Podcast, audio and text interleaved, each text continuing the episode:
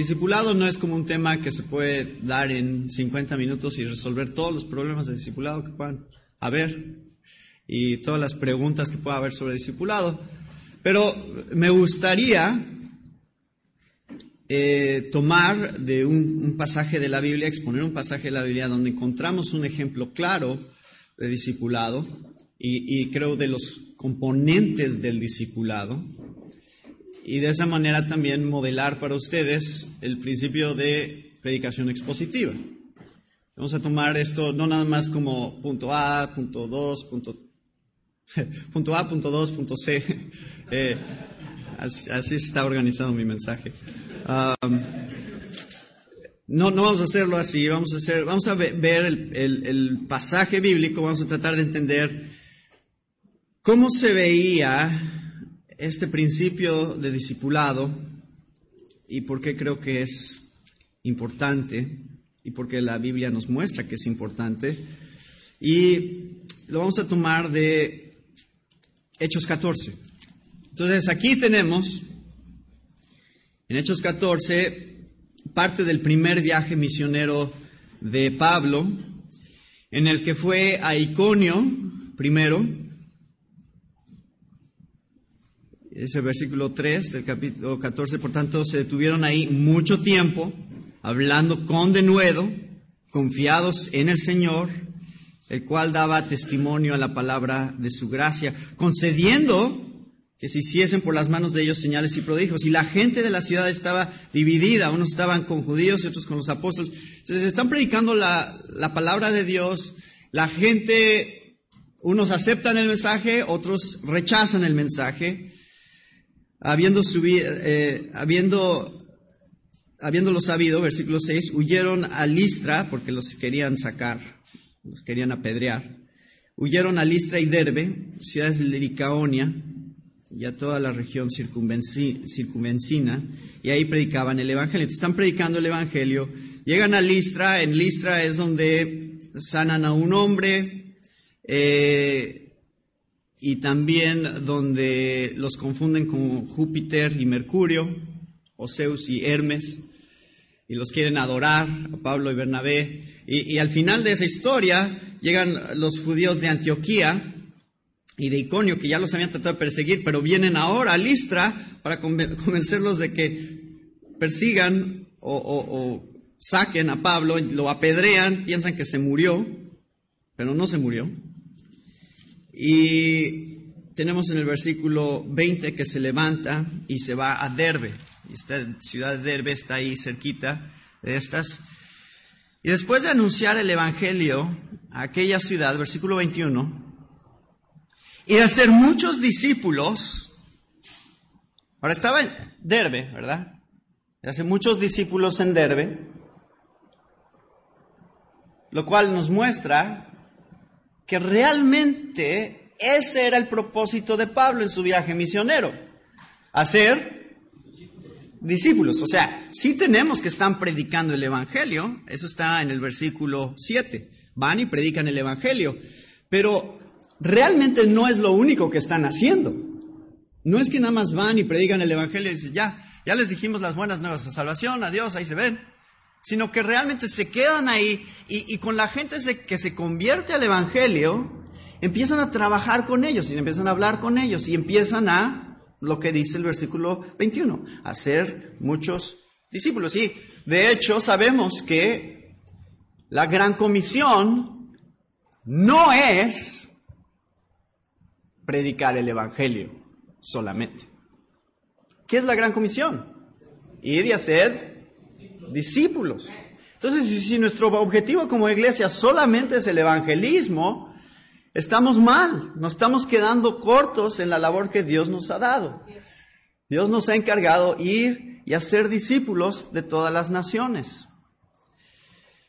Y, lo que me encanta de Pablo aquí, esto es, esto es fascinante del versículo, del capítulo 14, es, ¿dónde, ¿dónde habrían apedreado a Pablo eh, lo habían apedreado al punto que pensaban que se había muerto.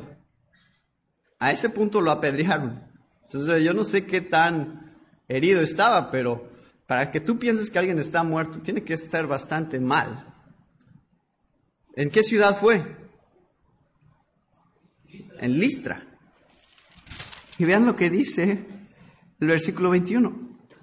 Después de ser discípulos en Derbe, ¿a dónde quiero, dónde quiso regresar? A Listra.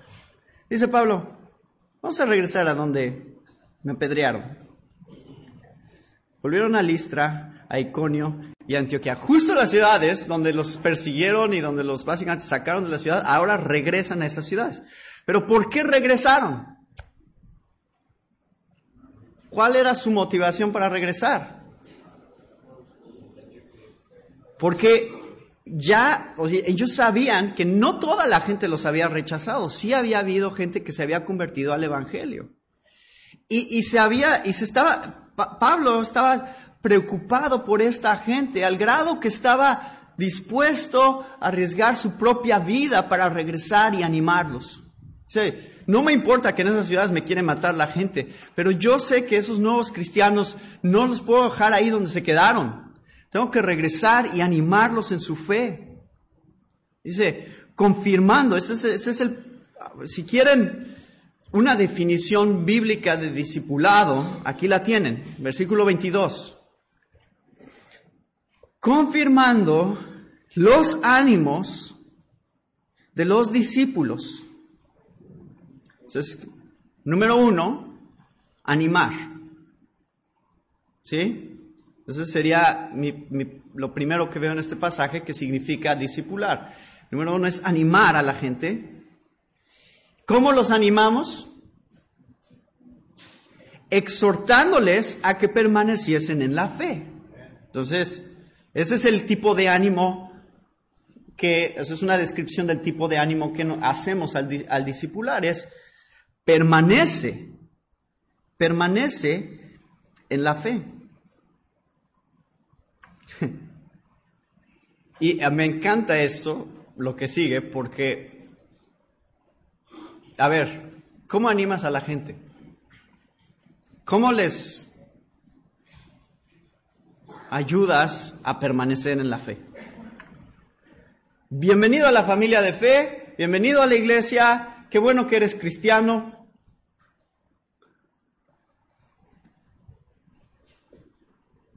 ¿Qué les decía? Es necesario que a través de muchas tribulaciones entremos en el reino de Dios. Esa es la manera en que Pablo los animaba. Las cosas solo se van a poner peor de ahora en adelante. Si tú creías que ya se habían resuelto tus problemas, no, ahora tienes más problemas. Ese es el tipo de ánimo que Pablo les hace, Pablo y Bernabé les hace a estos cristianos. Es necesario que a través de muchas tribulaciones entremos en el reino de Dios. Esto es el proceso de santificación que Dios hace en la vida del creyente, ¿no es cierto? ¿Cómo es que Dios nos santifica? A través de las tribulaciones. Y en eso estamos juntos. En medio de las tribulaciones. Entonces esa es, la, esa es la dinámica que se tiene que ver en el discipulado. Es cómo nos animamos unos a otros a permanecer en la fe en medio de las circunstancias difíciles, en medio de las circunstancias que tienden a alejarnos de la palabra de Dios, en medio de las distracciones. ¿Se acuerdan de la parábola del sembrador? O más bien es la parábola de los tipos de tierra. Hay cuatro tipos de tierra y, y realmente dos de esos tipos de tierra producen fruto por un tiempo, o sea, empieza a crecer la planta. Pero llegan ciertas situaciones que ahogan la planta y entonces se seca. Eso, es justo lo que estamos tratando de evitar, eso es justo lo que estamos tratando de animar que no suceda en la vida de los creyentes de la iglesia. Mateo 16, 24 dice, Jesús dijo a sus discípulos, si alguno quiere venir en pos de mí, niéguese a sí mismo, tome su cruz y sígame. Y en Marcos 13:13 13, les dijo a sus discípulos, seréis odiados de todos por causa de mi nombre. Pero, pero, el que persevere hasta el fin, ese será salvo. Entonces, ¿qué es lo que estamos haciendo en el discipulado? Animándonos unos a otros a perseverar hasta el fin. ¿Por qué? Porque solo los que perseveren hasta el fin serán salvos. Por eso es que es tan crucial el discipulado en la iglesia. Porque sin el discipulado no perseveraríamos. Sin el discipulado, cada quien estaría por su cuenta haciendo cristianismo a su manera y de pronto habría toda clase de circunstancias que vendrían a tu vida que te distraerían completamente y que te alejarían de Dios y de su palabra. Pero nos tenemos unos a otros en esta dinámica. Y entonces, eh, eh, Giancarlo ya lo mencionaba hace rato en el tema de membresía. Dios no nos diseñó para vivir la vida como cristianos solos. Dios no nos diseñó como llaneros solitarios, es la palabra que usaba, ¿no? Estamos diseñados para vivir la vida cristiana en comunidad. Y el vivir la vida cristiana en comunidad significa que la hacemos constantemente animándonos unos a otros en el camino de la santificación.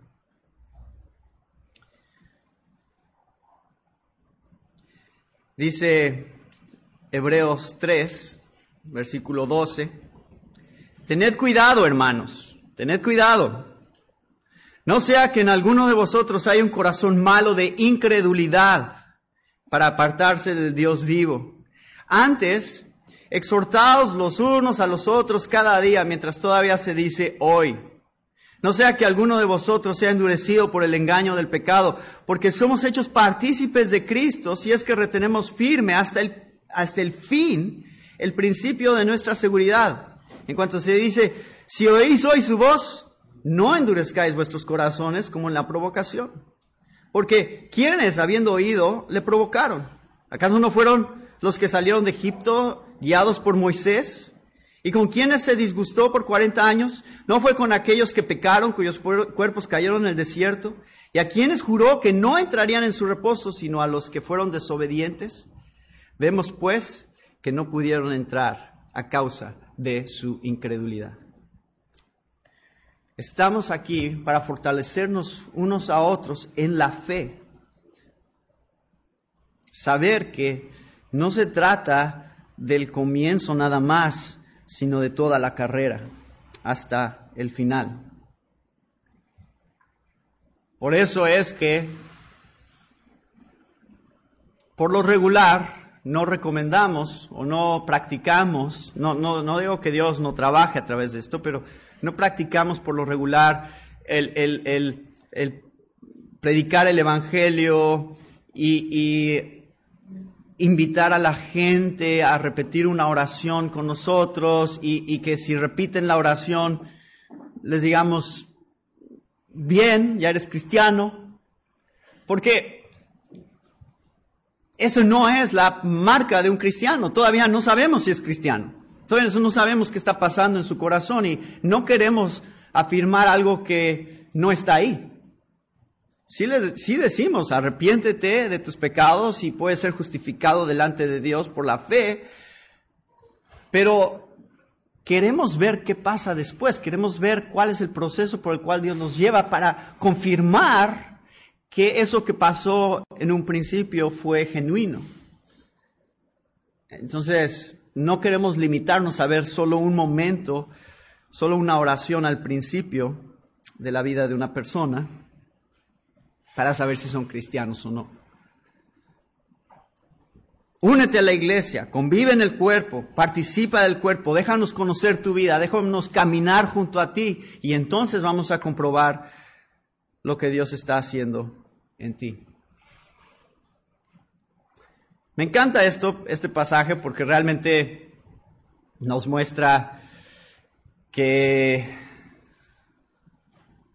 como cristianos tenemos que ser muy honestos con aquellos nuevos creyentes especialmente acerca de la realidad de la vida cristiana. Es necesario que a través de muchas tribulaciones entremos en el reino de Dios.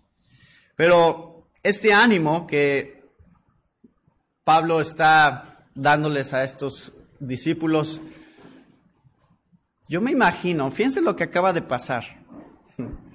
Pablo tenía credibilidad cuando hablaba de vivir tribulaciones? O sea, yo me imagino a él diciéndoles esto y diciendo, miren, miren cómo tengo aquí esta herida acá atrás en mi espalda, ¿no? De aquí me estaba desangrando y todavía me duele el brazo cuando lo muevo porque se me dislocó el hombro cuando me estaban apedreando. No, no, no me imagino cómo todavía le está diciendo esto toda, todavía todo moreteado y con cicatrices. O sea, Pablo era el primer ejemplo, y esto es parte del principio discipulado, por eso lo menciono, es, él es el primer ejemplo de lo que está diciendo. ¿No es cierto? O sea, no está diciendo, es necesario que pasen muchas tribulaciones. Bueno, ustedes, miren, a mí sí me ha ido muy bien, pero a lo mejor a ustedes no les va a ir tan bien. No, él está diciendo, vean lo que yo acabo de vivir. Vean lo que yo acabo de vivir. Probablemente les va a pasar a ustedes algo muy similar. Ahora, ese es el patrón del discipulado. El, discipulado realmente se trata de ejemplificar en nuestras propias vidas con otros cómo se ve la vida cristiana, que es lo normal de la vida cristiana. ¿Cómo se ve ser cristiano? Y eso me lleva al versículo 23, porque en el versículo 23 dice, y constituyeron ancianos en cada iglesia. Entonces, ¿cómo se hace el discipulado? Eh, el discipulado se hace a nivel informal, en la vida diaria, en nuestras relaciones con otros cristianos, pero también se hace a un nivel formal. Y quiero ver eso primero porque ahora estamos viendo características de una iglesia saludable y ah, todavía no hemos llegado al punto de liderazgo de ancianos. Pero el principio aquí que, está mostrándonos Lucas en, este, en esta historia es que existe una estructura formal de la iglesia y esa estructura formal está diseñada precisamente para un estilo de discipulado dentro de la iglesia. Entonces vamos a mirar eso primero, dentro de esta pluralidad de ancianos. No me voy a meter en eso porque creo que se va a tocar. Es una de las clases, ¿no? La pluralidad en el liderazgo. Pero aquí es, dice, y constituyeron ancianos en cada iglesia y en 2 de Timoteo 3, Pablo da cuáles deberían de ser las características de estos ancianos. 2 de Timoteo 3, 1 dice, si alguno aspira al cargo de obispo, bueno, ahora desea ser. Un obispo debe ser, pues, irreprochable, marido de una sola mujer, sobrio, prudente, de conducta decorosa, hospitalario, apto para enseñar, no dado a la bebida, no pendenciero, sino amable, no contencioso, no avaricioso, que gobierne bien su casa, teniendo a sus hijos sujetos con toda dignidad, pues si un hombre no sabe cómo gobernar su propia casa, ¿cómo podrá cuidar de la iglesia de Dios? No un recién convertido, no sea que se envanezca y caiga en la condenación en que cayó el diablo, debe gozar también de una buena reputación entre los de afuera de la iglesia para que no caiga en descrédito y en el lazo del diablo. Entonces, yo, eh, también eso está en Tito 1, 5 al 9. Yo me imagino que Pablo, aquí, en, este, en estas ciudades, básicamente llegó y dijo, a ver, estos, estoy buscando hombres así. Ahora, Pablo ya los estaba conociendo, ya se estaba dando cuenta. La verdad es que, aunque dice aquí que no sea un nuevo creyente, pues no sé qué tan nuevo está diciendo, porque la verdad es que en estas ciudades, pues todos eran nuevos creyentes, ¿no? Entonces yo no sé en qué medida él, este primer viaje misionero duró más o menos seis meses. Y esto solo es la última parte del viaje misionero, entonces no es mucho tiempo. No me imagino que todos los ancianos tenían tanto tiempo de ser creyentes. Eh, que instituyeron, pero, pero sí estaba buscando Pablo ciertos hombres de ciertas características. ¿Y, ¿Y por qué es que la Biblia establece esas características para un anciano? Porque el primer nivel de discipulado es en el liderazgo para con la congregación. Porque cada vez que se predica la palabra, ¿qué estamos haciendo? Discipulando. O sea, la predicación de la palabra es un discipulado. Yo ahorita, aunque no soy parte de esta congregación, en cierto sentido estoy discipulando. Entonces ese es el primer nivel en el que se da el discipulado, es cuando se predica la palabra, los líderes, los ancianos de la iglesia están discipulando a la congregación. Y básicamente, lo que es el discipulado, eh, si lo quieren poner en los términos más sencillos posibles, es, imítame a mí. Es que es lo que dijo Pablo en 1 Corintios 11.1. Pablo dijo, imítenme a mí, y en mi fe y en la manera en que yo vivo mi vida como cristiano. Ahora, cuando, por ejemplo, en la predicación expositiva, ¿qué estamos haciendo? ¿Y por qué creemos en la predicación expositiva? Porque cuando yo me paro aquí a predicar la palabra, ¿qué estoy haciendo? Estoy diciendo, a ver, esto es lo que dice la palabra, pero no es nada más lo que dice la palabra, sino estoy diciendo, imítenme a mí en la manera de estudiar sus Biblias. Así como ustedes vieron que yo abrí este pasaje y lo observé y lo desarrollé, así hagan ustedes en sus casas. Eso es básicamente lo que estamos haciendo cuando predicamos la palabra de Dios. Estamos animando a la congregación a imitarnos en su manera de estudiar la Biblia. Por eso, cuando no se predica correctamente la Biblia en una iglesia, la gente quiere toda clase de cosas porque no saben estudiar su Biblia. Cuando ellos abren su Biblia, la, abren y la estudian de la misma manera que escucharon que el pastor predicó el domingo. Y si solo usó uno o dos versículos para apoyar lo que él quería decir, entonces cuando la gente abre sus propias Biblias, pues va, va a buscar uno o dos versículos para que digan lo que ellos quieren que diga la Biblia.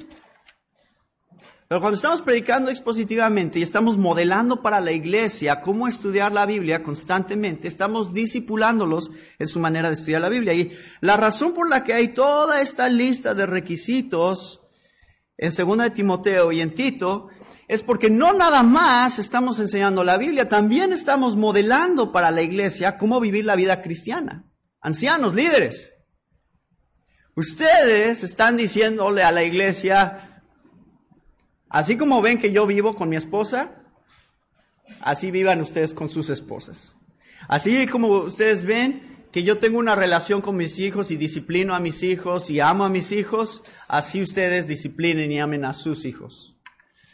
Entonces ese es el primer nivel en el cual se da el discipulado, es de el liderazgo hacia la congregación. Ahora, una palabra nada más de advertencia. También existe la, tendencia o la tentación como líderes, como pastores, y lo digo por mí, a, a querer minimizar nuestras debilidades y nuestras fallas. ¿Verdad? Esa parte no nos gusta mucho que los vea la gente. Pero ustedes creen que la congregación también se ve beneficiada por ver nuestras luchas y ver en las áreas en las que estamos fallando? Sí.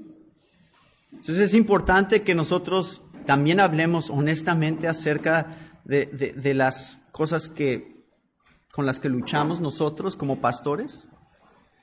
Es bueno que seamos transparentes en todas las áreas, que también digamos, ¿saben qué, hermanos? Esto me cuesta a mí. Yo les digo, lean su Biblia todos los días, pero la verdad yo no la leo todos los días. Pero estoy luchando con eso. Sé que la debería de leer todos los días. Sé, debería, sé que tengo que pasar más tiempo con el Señor. Entonces no le estoy diciendo, pasen más tiempo con el Señor nada más porque eso es lo que se supone que debo decir. Le estoy diciendo, pasen tiempo con el Señor porque yo sé que es difícil y a mí me cuesta trabajo. Entonces, cuando un pastor es vulnerable de esa manera, anima a la congregación a decir, bueno, si al pastor le cuesta trabajo, entonces me siento un poco más animado, que a mí también me ha estado costando trabajo. Y, podemos estar en esta batalla juntos como iglesia.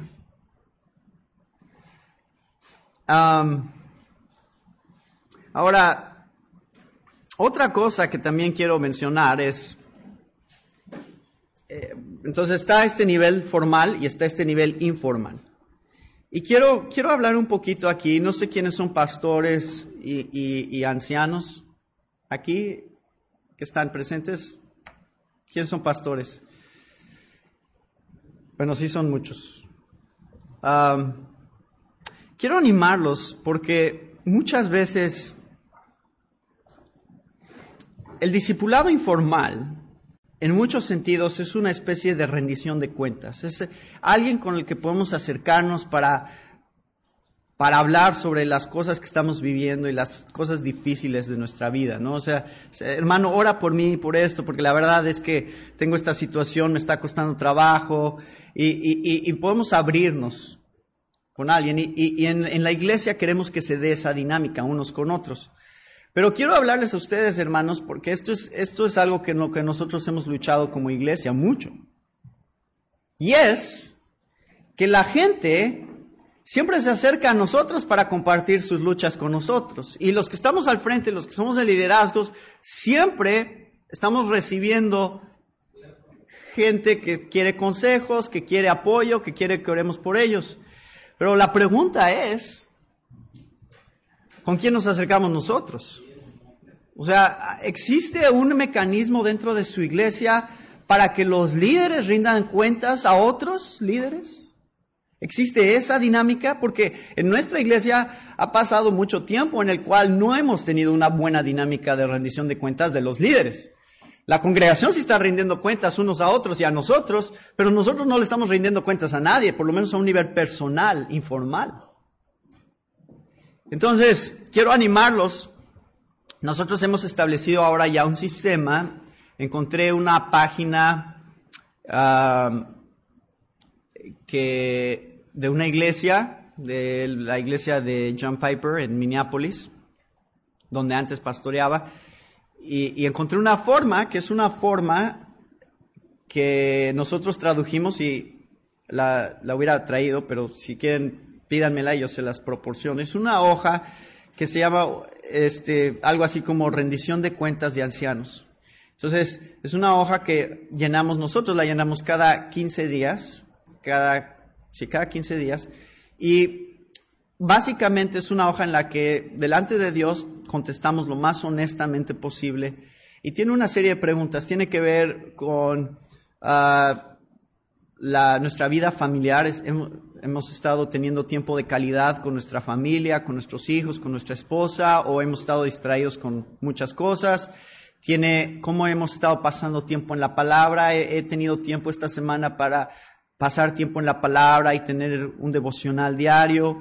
Eh, tiene algo acerca del tipo de contenido que estamos viendo en Internet. Y entonces una de las preguntas es, ¿he visto algo cuestionable de contenido sexual en Internet esta semana? ¿Sí o no?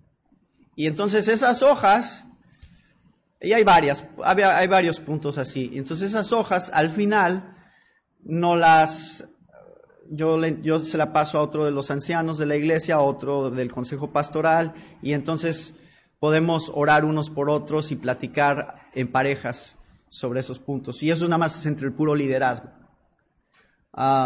yo los animo a que ustedes hagan discipulado a nivel de líderes, a nivel de ancianos. ¿Cómo se están discipulando ustedes unos a otros? O con otros pastores, también puede ser de pastores de otras iglesias. Ya, allá en la Ciudad de México hemos formado una, una comunidad, una red de pastores de toda la ciudad, que nos juntamos una vez al mes y oramos juntos y, y meditamos en la palabra y estamos estudiando un libro juntos. Entonces, eh, también he encontrado en algunos de estos pastores buenos amigos en los que confío y puedo abrirme y, y, decirles las cosas con las que estoy luchando. Entonces, yo los animo en esta, en esta parte de organización como, como cristianos. miren, eh, la parte del discipulado es tan importante porque hay tantas cosas que pueden pasar desapercibidas en la iglesia, ¿no es cierto? Por ejemplo, ahorita ya mencioné uno de ellos, que es el tema de la pornografía. Eh, he estado hablando en varias conferencias de jóvenes últimamente sobre la pornografía, porque Es uno de esos temas que, que a lo mejor no se está tocando mucho en las iglesias, pero que estadísticamente es una realidad en todas. Y especialmente hablando con jóvenes, ustedes saben, cada vez que hablo de la pornografía en una iglesia, cada vez, se acercan por lo menos unos cinco o seis jóvenes a decirme, sí, yo estoy luchando con eso. Y esos son los que se están abriendo y tienen el valor para decírtelo. Obviamente muchos no lo dicen. Entonces, ¿qué estamos haciendo como iglesias para abrir ese espacio para que hablen de eso? Para que digan, sí, efectivamente, sí, yo estoy viendo cosas que no debería estar viendo y que me están afectando. Están afectando mi comunión con Dios, ora por mí y, ayudarles a, establecer también eh, reglas o, cosas que les pueden ayudar a controlar o a, tener mayor disciplina en esa área, ¿no? Que hay un video que hice para Coalición, lo pueden buscar, sobre la pornografía y es muy cortito, es como de 5 o 6 minutos, donde hablé de algunos principios para luchar contra la pornografía.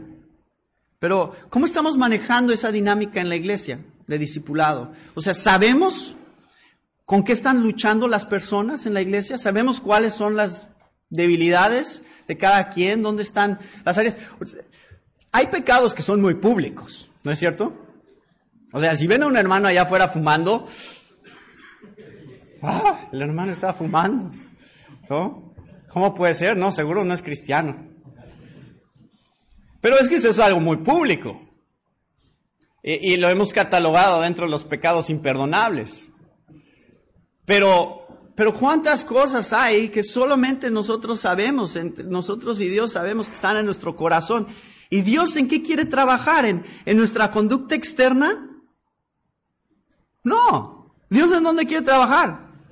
En nuestro corazón. No es así, sino hasta que el corazón sea transformado. Entonces tenemos que abrirnos sobre lo que hay en nuestro corazón. Tenemos que decirle a la gente, sabes que esto es lo que hay en mi cabeza, esto es lo que hay en mi corazón. Yo sé que tú no lo ves y nadie más lo ve. Yo sé que todos creen que soy un eh, cristiano ejemplar. Pero la verdad, si pudieran ver lo que estoy pensando o escuchar lo que estoy pensando, pero tenemos que crear una dinámica en la cual la gente pueda hablar de esas cosas. Ese es el concepto. Ahora, ¿cómo se ve? O sea, ¿cómo, ¿cómo podemos organizarnos mejor para esto? Tenemos que animar a la congregación a, a buscar otros en la iglesia para hacer lo que mi papá llamaba timotear. Ese era el verbo. Yo sé que no lo van a encontrar en, la, en el diccionario, pero ustedes saben a qué me refiero cuando digo timotear, ¿verdad? ¿Qué es timotear? Buscar a alguien intencionalmente y decir, ¿sabes qué? Yo quiero que tú conozcas mi vida. Y ese es el primer paso, ¿eh? No es, a ver, tú dime de tu vida. No, dime qué, qué, qué tienes mal en tu vida. No, yo quiero que tú conozcas mi vida. Y que a través de ver mi vida tú puedas aprender algo acerca de Cristo y de su palabra, cómo vivirla. Porque es lo que hacía Pablo con Timoteo, ¿no? Nuevamente le decía, imítame a mí, veme a mí. Así como yo estoy sirviendo a Cristo, así como yo busco a Cristo, así quiero que tú busques a Cristo y sirvas a Cristo.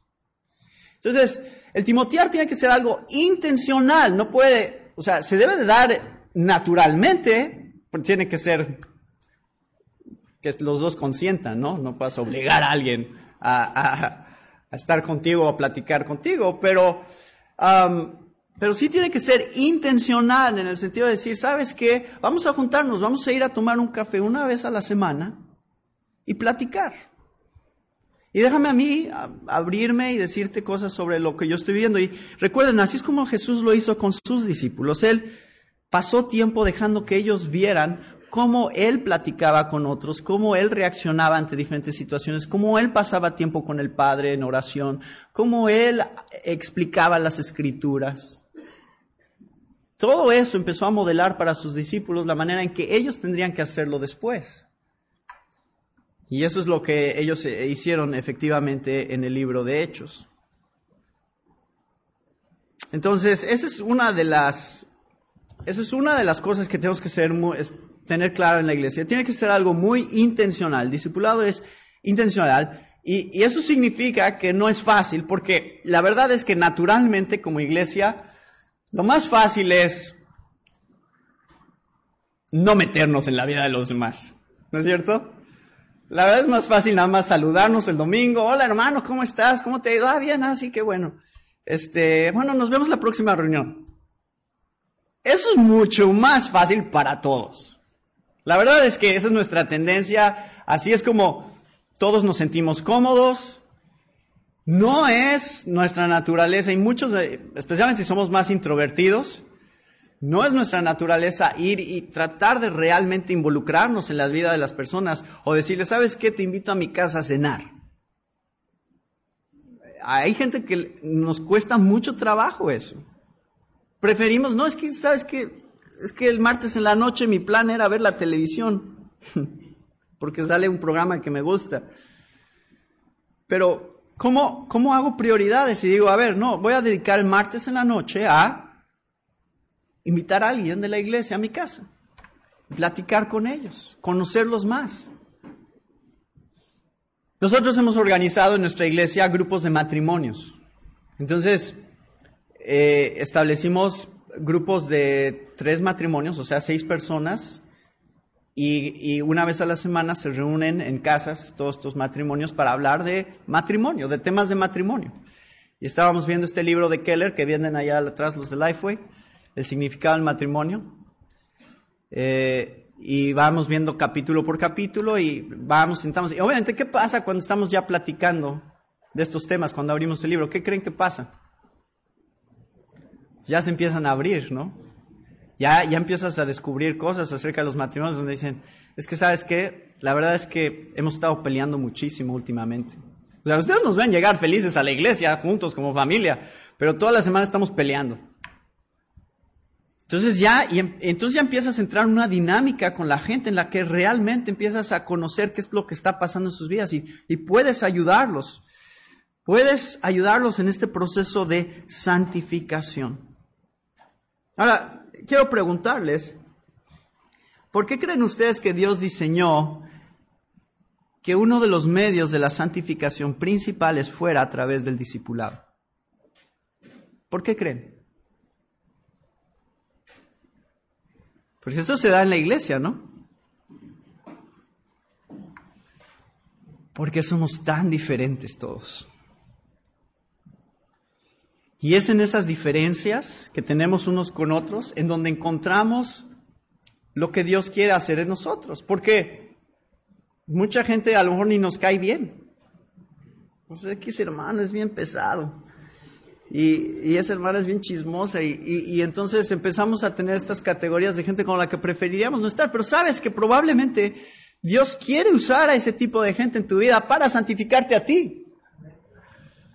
Cómo, cómo, tratar con esas debilidades unos con otros es precisamente el, proceso de santificación, pero eso solo se va a dar cuando nos acercamos, cuando estamos cerca, cerca unos de otros.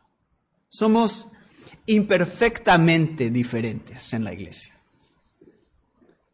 Y Dios así lo diseñó. ¿No les da gusto? Que la iglesia sea una comunidad tan diversa tan compleja, tan difícil a veces.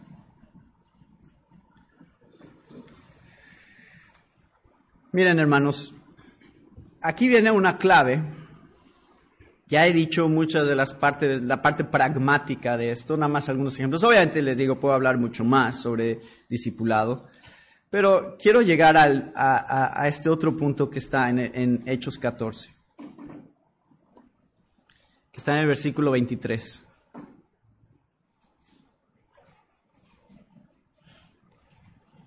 Después de constituir ancianos, ¿qué dice? Y habiendo qué? Orado con ayunos. Los encomendaron al Señor en quien habían creído. Ahora, aquí hay otra clave importante del discipulado, que es que orar unos por otros.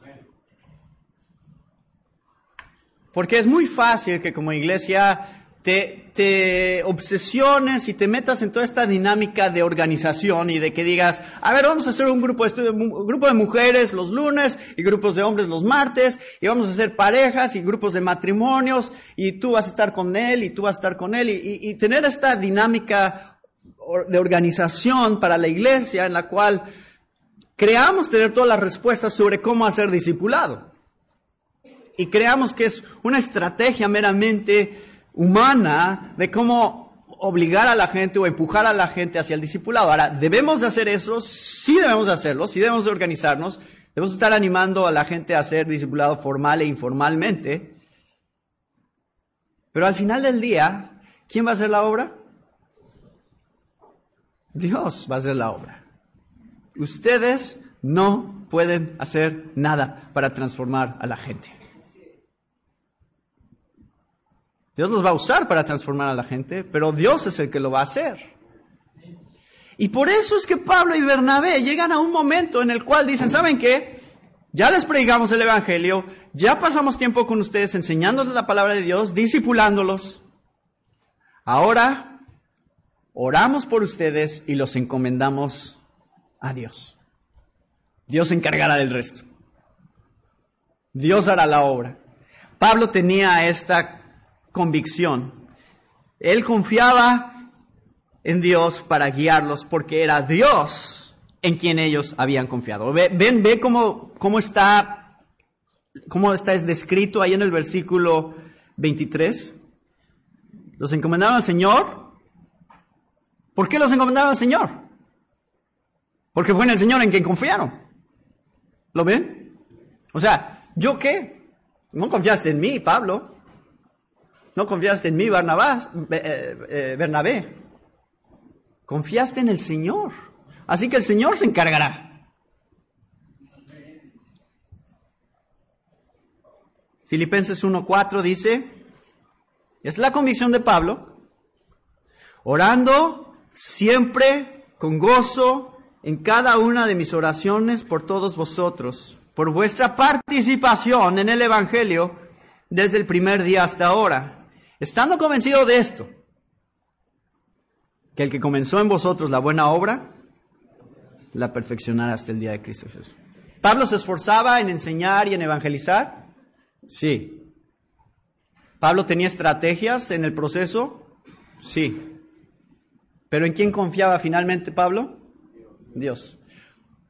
Pastores, líderes, oren por su congregación. Porque solo Dios puede hacer el cambio y la transformación en los corazones que ellos necesitan. No hay nada que tú puedas hacer. Tú mantente fiel, predica la palabra, disipula, rinde cuentas y ve a Dios actuar. Ahora, parte de la clave aquí, hermanos, fíjense, regresan esto es nada más para afirmar el punto que estoy diciéndoles. Ellos regresan a Antioquía. Antioquía es la iglesia que los envió. Dice, pasando luego por Pisidia, vinieron a Panfilia y habiendo predicado la palabra en Perge, descendieron a Talía. De ahí navegaron a Antioquía, es la iglesia que los envió, de donde habían sido encomendados a la gracia de Dios para la obra que habían cumplido. Entonces vienen a reportar acerca de este primer viaje misionero. Y habiendo llegado y reunido a la iglesia, refirieron y aquí está otra vez este concepto, cuán grandes cosas que ¿quién había hecho? Dios había hecho con ellos. Y cómo habían abierto la puerta de la fe a los gentiles. Entonces Pablo y Bernabé están reconociendo es que acabamos de regresar de estos seis meses de este primer viaje misionero. Dios es el que hizo cosas increíbles en la gente. Nosotros solo somos instrumentos de Él. Somos testigos de la obra que Dios está haciendo entre los gentiles. Pero ellos reconocían que era la soberanía de Dios la que actuaba en la vida de las personas para transformarlos. Así que, hermanos, quiero animarlos en este proceso que hemos visto en Hechos 14, porque van a venir tribulaciones. van a venir cosas difíciles a su congregación. Yo quiero nada más dar un testimonio de mi propia vida acerca de cómo se ve en la práctica la unidad de la iglesia y el, y el discipulado en un sentido práctico. Este, este año ha sido probablemente el año más difícil de mi vida. Y tengo más vida de lo que creen. Eh, tengo 41 años. Entonces, algunos creen que estoy más chiquito. Pero este ha sido el año más difícil de mi vida. En enero diagnosticaron a mi mamá con cáncer y, al final de enero la operaron, le sacaron los tumores y el ver a la congregación unirse en apoyo a, mis papás y a nosotros fue, o sea, yo no, nunca había experimentado el gran valor y el gran amor y la cercanía del cuerpo de Cristo como fue en, ese tiempo. O sea, ver, ver, ver lo que realmente es la familia de la fe. Donde no nada más es un club social que nos reunimos a hacer quién sabe qué todos los domingos. O sea, no, hay algo real aquí que nos une y, que en medio de las circunstancias difíciles se ve más claro. Entonces doy gracias a Dios por lo que viví, porque eh, se vio la manera en la cual el cuerpo nos fortaleció, oró por nosotros, eh, suplió necesidades. en, el 22 de abril Estábamos en la iglesia normal, una reunión de domingo, y después del servicio me dijo mi papá que se sentía mal y pensaba que era reflujo, algo que había comido el día anterior. Y dos horas después le dije, descansa, a ver si te sientes mejor al rato. dos horas después mi mamá me llamó para decirme que no estaba respirando. Y es que había sufrido un infarto. Y, ya cuando llegamos ya había fallecido y dos semanas después falleció mi mamá. Entonces, el 22 de abril falleció mi papá, el 7 de mayo falleció mi mamá. Entonces, e, e, es, por eso digo que es el año más difícil que he vivido hasta ahorita. Pero yo sé que tribulaciones más fuertes vendrán. Probablemente. Algo más pasará en nuestra vida. ¿Cómo estamos unidos como iglesia para vivir estas tribulaciones juntos? ¿Cómo estamos fortalecidos como iglesia para vivir estas tribulaciones juntos? Porque es ahí donde se ve el resultado del discipulado, es ahí donde se ve cómo se vive el cuerpo de Cristo, estando juntos en medio de las cosas difíciles. Por eso no podemos nada más decir, hermanos, qué bueno que están aquí, Gracias por venir. Adiós. Nos vemos la próxima semana. Tenemos que tener una vida de comunidad que se refleja todos los días, en la cual estamos imitándonos unos a otros en la fe, animándonos unos a otros en la fe, exhortándonos en amor y en buenas obras, como dice el libro de Hebreos. Porque eso es lo que glorifica al Señor y eso es lo que nos santifica. Ese es su plan para su iglesia.